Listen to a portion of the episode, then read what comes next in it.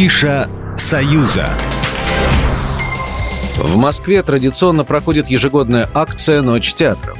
В этом году дата проведения выпала на понедельник, 27 марта. Культурная акция приурочена Всемирному дню театра, профессиональному празднику деятелей культуры и искусства. Благодаря общегородской акции «Ночь театров», которая, кстати, в 2023 году посвящена 200-летию со дня рождения Александра Николаевича Островского, в Москве можно будет посетить спектакли, экскурсии за кулисами, лекции, торжественные мероприятия, творческие встречи с артистами, открытые репетиции, концерты и другие мероприятия. Многие из них будут бесплатными. В акции примут участие 67 московских театров. Несмотря на то, что в этот раз акция состоится в будний день, желающих принять участие в Ночи театров не убавится. А тем, кому не удастся лично попасть на это событие, рекомендуем посмотреть прямые трансляции на сайте проекта.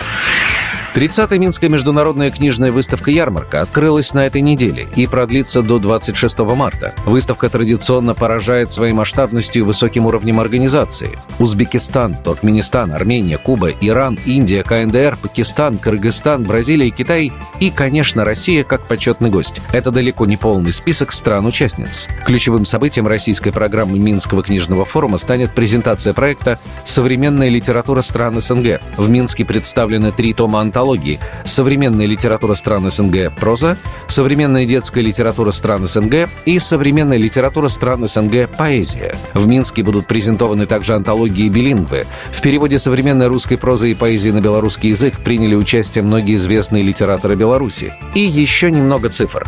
На двух сценах российского стенда в дни выставки состоится более 60 мероприятий. Это презентации, выставки с авторами, дискуссии, круглые столы и литературные чтения. В гости к белорусским читателям читателям приехали многие популярные российские писатели.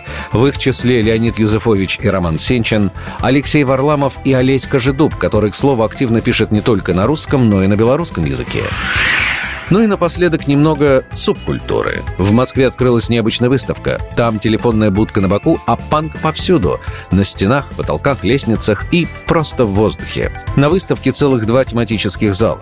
Первый зал. В нем вам покажут, что панк не просто громкая музыка, а целый культурный феномен. Второй зал. Путешествие в мир короля и шута. В декорациях замка, таверны, леса и кладбища вы узнаете о бесшабашных выступлениях в клубе «Там-там» и главных альбомах группы. Выставка открыта на винзаводе входе в будние дни с 12 до 22.00, в выходные с 11 до 22.00. Вход в VR-пространство доступен до 22.00. Программа произведена по заказу телерадиовещательной организации Союзного государства.